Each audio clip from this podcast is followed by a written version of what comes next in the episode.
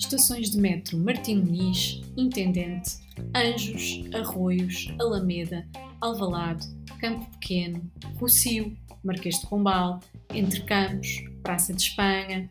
Olá, bem-vinda a mais um Rápida e Furiosa e não, não fritei a pipoca.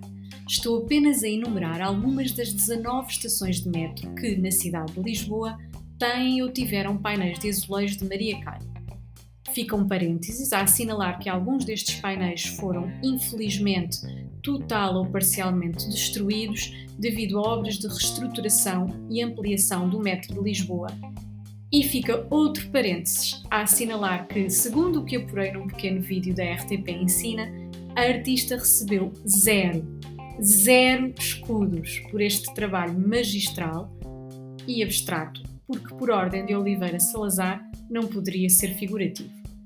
Quis trazer-vos a Maria Kyle porque pessoalmente não me recordo de outro nome feminino da mesma época com uma presença tão forte e bonita na paisagem urbana modernista, nomeadamente na azulejaria. Maria Kyle nasceu em Silves, em 1914, e frequentou o curso preparatório de Belas Artes de Lisboa. Mas o mais fenomenal não é isso, é o que ela fez depois. Recusou-se a ser uma dona de casa e decidiu antes ser uma senhora de muitas artes. E, movendo-se com mestria num mundo habitualmente masculino, conseguiu. Multifacetada, dedicou-se à pintura, ao desenho, à cerâmica, foi designer gráfica e de mobiliário, cenógrafa, decoradora, figurinista, fez ilustração para livros e revistas e também publicidade.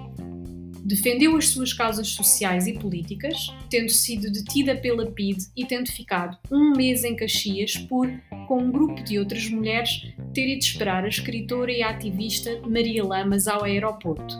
Nas palavras da própria, uma aventura esquisita, estranha, mas bonita. Acrescentando ainda, não ia fazer flores cor-de-rosa quando havia miséria na rua. Em abril de 1981, Maria Caio foi agraciada com o grau de comendadora da antiga, nobilíssima e esclarecida Ordem Militar de Santiago da Espada, do mérito científico, literário e artístico. E em 2013, homenageada com a exposição de propósito Maria Caio Obra Artística, por iniciativa do Museu da Presidência da República e Câmara Municipal de Cascais.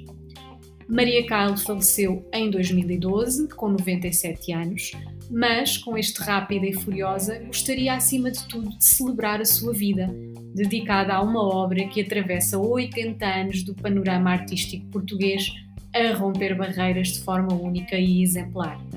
Se tiverem a oportunidade, não deixem de passar na Avenida Infante Santo, em Lisboa, só para olharem para o mar, um dos meus painéis preferidos de Maria Kyle.